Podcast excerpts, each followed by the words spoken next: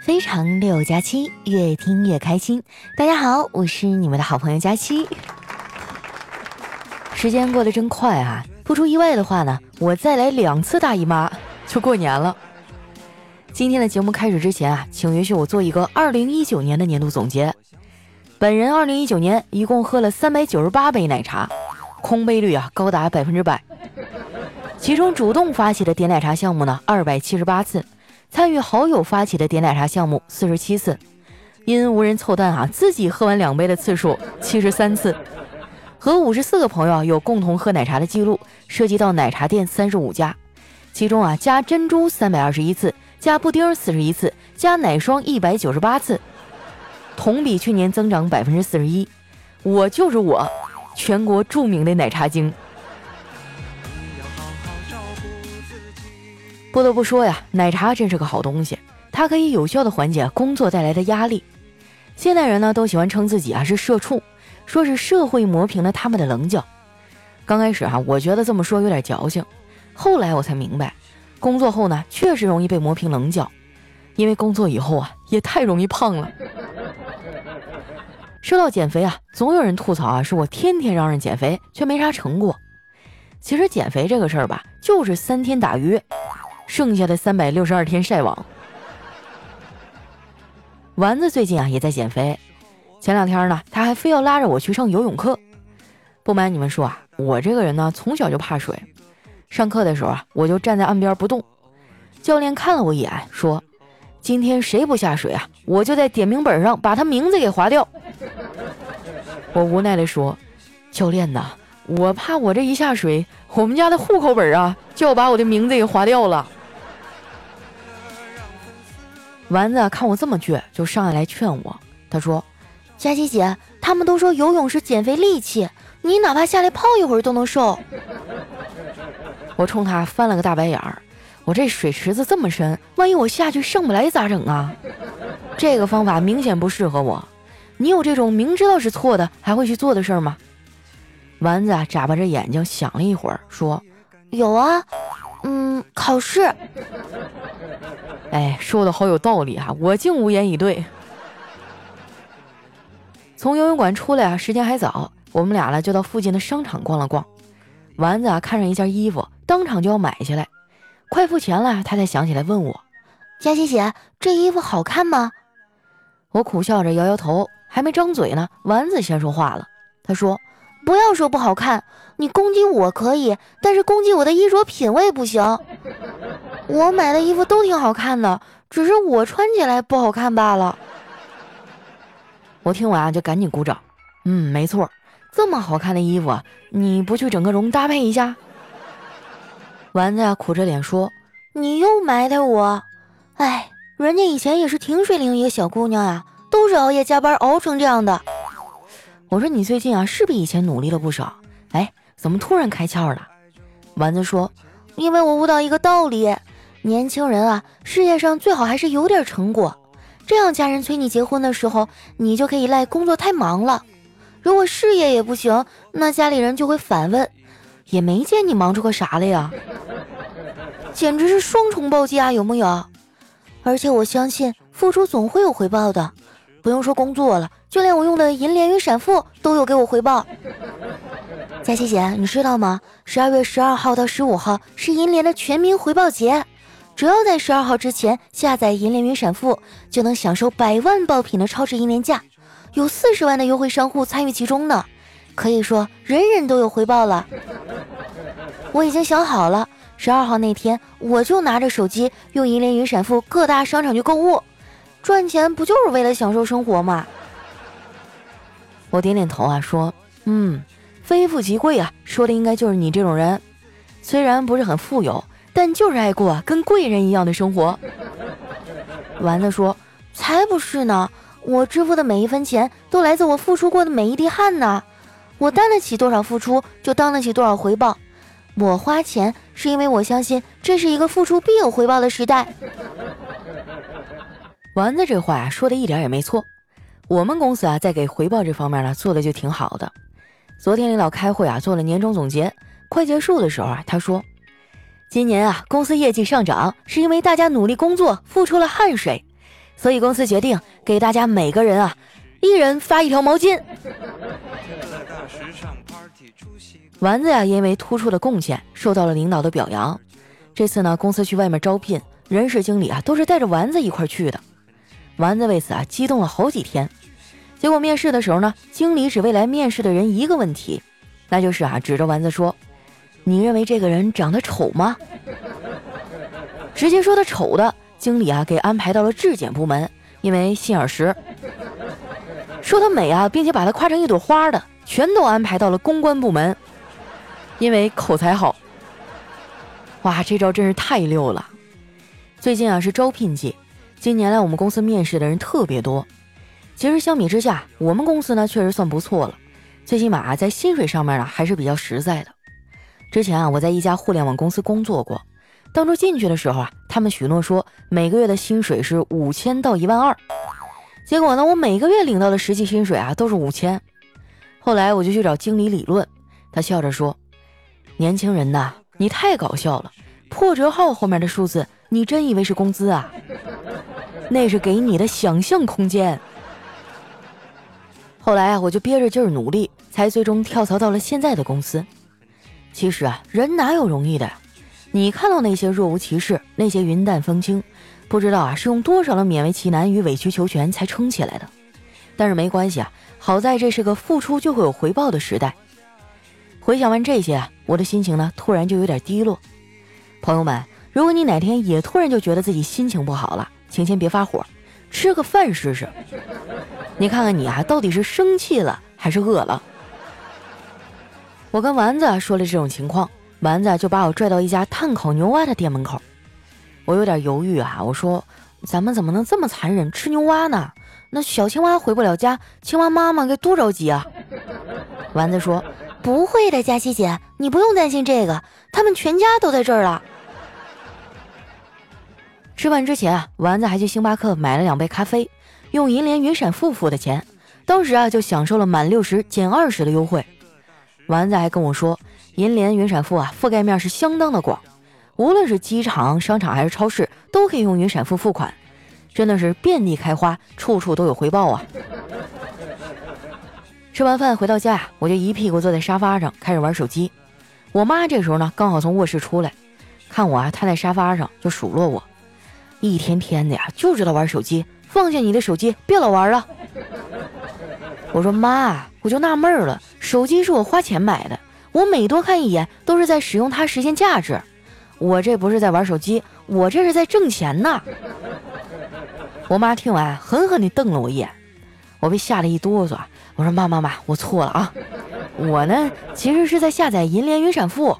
十二月十二号到十五号是银联的全民回报节，上面很多商品都很便宜，还会有超低价的抢购。我下完也给你弄一个吧。对了，银联云闪付上呢还有乘车的二维码。”有了这个，你以后坐公交车再也不用四处换零钱了，多方便呀！我妈听完啊，态度缓和了很多。她说：“行吧，那你下完这个银联云闪付 APP 啊，去看看咱们家里的电路，它出了点问题，你先去修修看看。”我说：“爸不是在家了吗？干嘛让我一女孩子去修啊？”我妈说：“修电路这种事儿啊，太危险了，我年纪大了，受不了丧偶这种打击，别的呀。”都可以挺住，老太太这个强盗逻辑啊，我也服了。但是有什么办法呢？我又不能因为这个跟她吵起来。关键是啊，我也吵不过她。上次啊，我俩也是因为这样的小事吵了一架。我这张嘴啊，根本就不是老太太的对手。后来我一生气，就把自己的手机给摔了。我妈当时啊，眼睛一瞪，说：“嘿呦，长脾气了啊！会摔手机了不起啊？我也会摔。”说完呢。他就把我的手机捡起来，又摔了一遍。那场架吵完啊，我跟老太太冷战了很久，差点收不了场。从那以后啊，我妈就规定了，以后啊，我跟她吵架必须要去楼梯上吵。这样的好处呢，就是吵完了双方啊都有台阶下。我妈呀，就是这样一个霸道的东北老太太。前几天啊，他跟我爸吵架，把我爸直接赶出了家门。没办法，我就只能带着老头去了小酒馆。后来啊，陪着他在里面喝了两个多小时，我看喝的也差不多了，我就劝他，我说爸，今天就到这儿吧，趁着你没喝多呀，回去跟我妈好好聊聊。我爸呢没吱声，还是一声不响的喝酒。我接着劝他：“哎呀，夫妻没有隔夜的仇，你跟我妈老夫老妻这么多年了，说开了就没事了。”我爸呢依旧没搭理我，还是一声不响的喝酒。我刚想继续劝他呀，老头开口了，他说：“闺女啊，你别劝了，这不喝多我也不敢回去啊。”不过呀，话又说回来了，我妈呢也不是对什么都没有耐心。她最近啊迷上了网购，没事就研究网上那点东西。快六十的老太太啊，天天让我帮她开通线上支付。今天呢已经是银联云闪付的全民回报节了，有百万爆品啊超值银联价。我给我妈也下载了一个云闪付。刚才录节目之前，我看她已经沉迷其中不能自拔了。看到她这么高兴的买买买，我也挺高兴的。这大概就是我努力的意义吧。正如银联云闪付所说的。人人都有回报，处处都有回报。我相信啊，只要我持续不断的努力，总有一天，哎，我会找到一个有钱的男朋友的。到时候，我就让他下载一个银联云闪付，没事就带他去逛商场买买买。所以啊，朋友们，如果你也想找到像我这样优秀的女朋友，第一步呢，就是要点击节目下方的小黄条，下载银联云闪付 APP。我刚才瞄了一眼啊，发现双十二有很多的爆品啊。还有一元的超低价抢购，还有很多半价的大牌商品，所以说啊，下载云闪付不亏，你的付出肯定是会有回报的。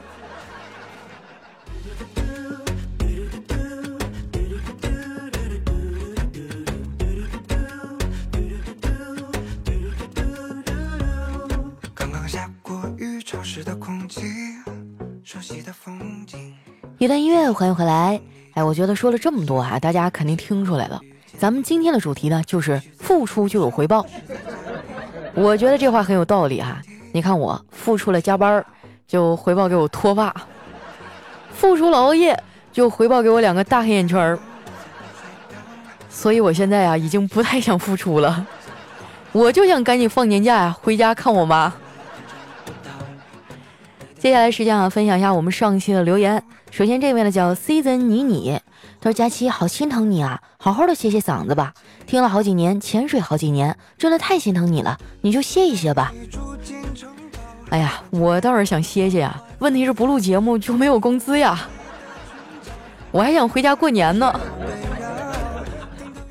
啊，这段时间病情好多了，因为肺炎嘛，每天都要去医院打针，然后呢还要去做雾化。但是后来我学聪明了，我在网上买了一个雾化器，没事在家我就吸两口，倍儿爽。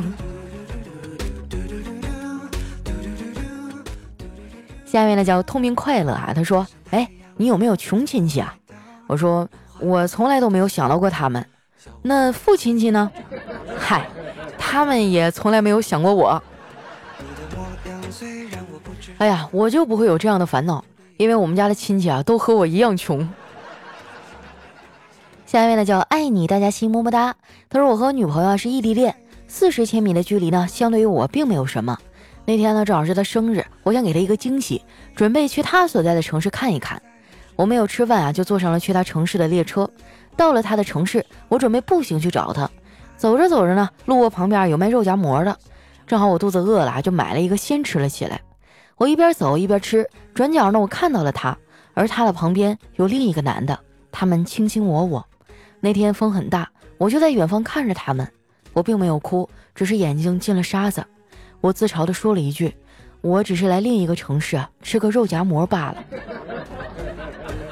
哇，这真的是一个悲伤的故事啊，我都不忍心调侃你了。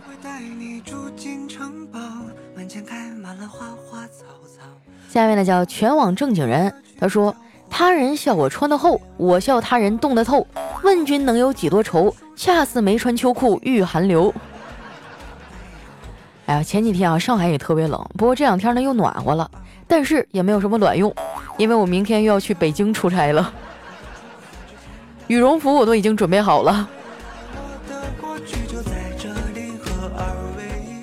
下面呢叫入耳音乐，他说默默听了六年了。段子啥都会，就是不会撩妹。习惯听你的声音入睡，也不爱评论。有的自卑呢，错过了很多好姑娘，一直陪着你单身啊，我感觉我都不会爱了。今年都二十六了，一无所有，家里老人也催婚了。佳期，我该怎么办呀？你问我，我问谁呀？我还不知道今年过年回家咋整呢。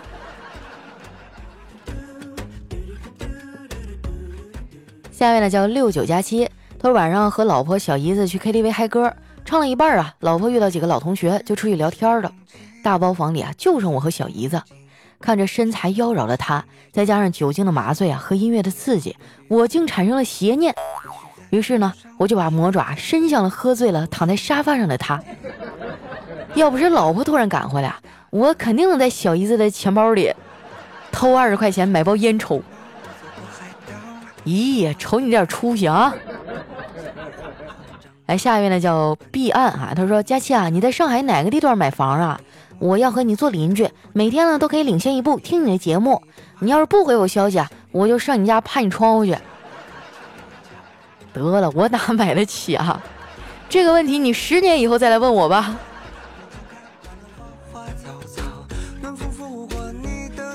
下一位小伙伴呢叫夏雨乐，他说今天啊坐公交车上一女的使劲的往里挤，于是呢他穿的蕾丝连衣裙啊和我背的包挂在一起，结果呢他就生气了，吵着说让我赔他衣服，说五百八新买的，我二话没说拿出六百，告诉他不用找了，来钱给你哈，你现在就把裙子脱了给我。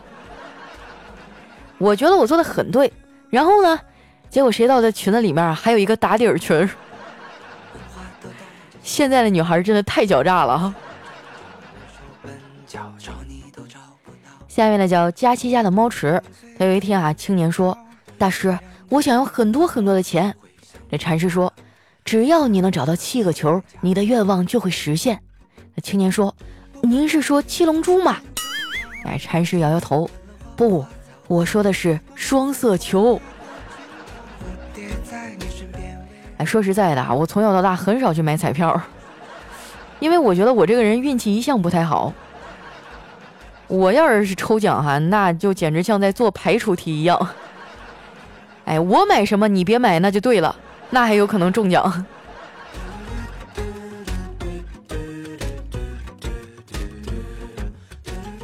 下面呢叫黑色枷锁。这有一姑娘有急事上一辆黑车，这司机说啊，现在黑车抓的严，万一被查呢，你要说我们是朋友。这姑娘说没事儿，我就说我是你媳妇儿。不巧开到半路啊，车真的被查了。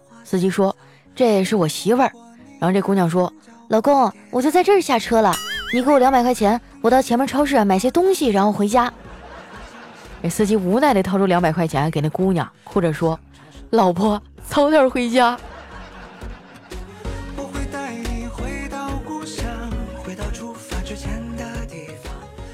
下面呢叫大海呀，他说我以前啊跟一个富二代呢同时爱上一个女孩，这富二代整天游手好闲，而我只是一个勤奋拼搏的穷小子。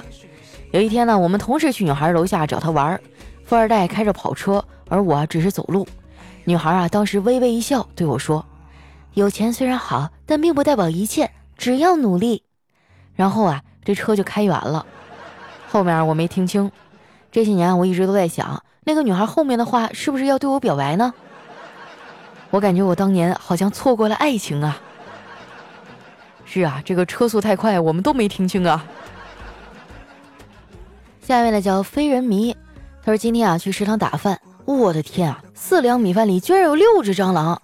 我就怒气冲冲啊来到打饭的窗口，重重的把我那一斤八两的铁饭盒往窗台上一摔，刹那间啊喧闹的食堂安静了，一千多双眼睛看着我。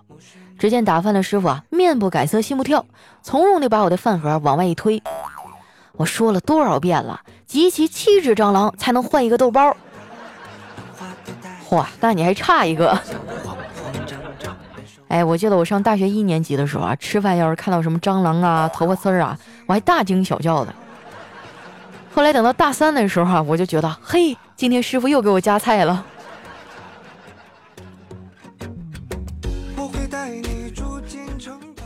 下面呢叫如梦七在干嘛？他说小学的时候啊，弟弟去班级里找我。第二节课刚开始，老师已经来了。老师啊就好奇的问我弟弟：“小同学，你和你姐姐长得怎么不像啊？”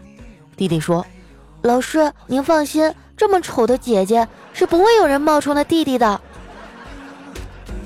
来来来，熊孩子哈，你看我不把你的腿打折。下面呢叫拿得起放得下。他说郭襄等了杨过一辈子，创立了峨眉派；张三丰等了郭襄一辈子，创立了武当派；王重阳等了林朝英一辈子，创立了全真教；林朝英恨了王重阳一辈子，创立了古墓派。所以说啊，自古成大事者必定单身。佳琪啊，你不用着急。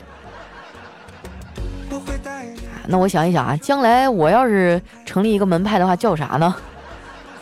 就叫肉丝儿派。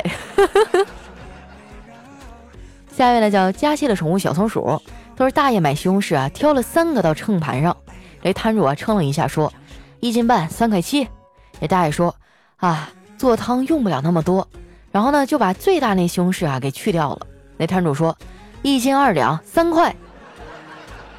正当我想提醒大爷注意这个秤的时候呢，大爷从容地掏出了七毛钱，拿起啊刚刚拿掉那个大的西红柿，扭头就走了。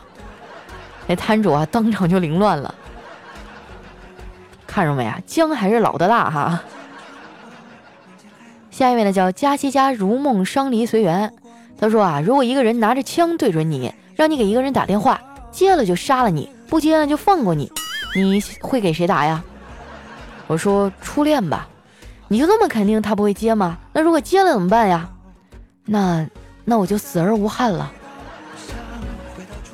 哎呀，又是一个悲伤的故事啊！最近这个氛围咋这么沉重呢？来看一下我们的下一位啊，叫佳期的段子盖楼王月竹。他说：“湖里啊，自由徜徉的游着红烧鱼，山上奔跑着一只只欢快的大盘鸡，院子上方啊，飞翔的是麻辣翅根儿还有烤乳鸽。院子里的烤鸭跑来问我。”我和他们谁比较下饭呀？这可能就是童话里的生活了吧？啊，想想都觉得好幸福啊！这是饿了么的庄园吗？下一位呢，叫佳琪的陆墨，他儿子啊从幼儿园回来，直接跑去厕所。过了一会儿呢，很沮丧的说：“爸爸，我该减肥了。”我说：“宝贝儿，有人说你胖吗？”“没有。”“那你为啥觉得自己胖了呀？”“我我刚才够不着擦屁股了。”那不一定胖啊，那有可能是你胳膊短。来看一下我们的最后一位啊，叫特爱佳期。他说我老婆特别喜欢吃香蕉和橘子，我就问他为什么呢？为什么不喜欢吃苹果和梨呀？为什么喜欢香蕉和橘子呢？他的回答让我太无语了。他说：“嘿，因为不用洗啊。”哎，这就是懒人和吃货的结合体哈。好了，时间关系啊，今天留言就先分享到这儿。喜欢我的朋友呢，记得关注我的新浪微博和公众微信，搜索“主播佳期”。大家也可以点击节目下方的小黄条，下载一个银联云闪付 APP。双十二呢，有很多爆品啊，还有很多大牌的商品打半价，大家可以去了解一下。那咱们今天节目就先到这儿啦，我们下期再见，拜拜。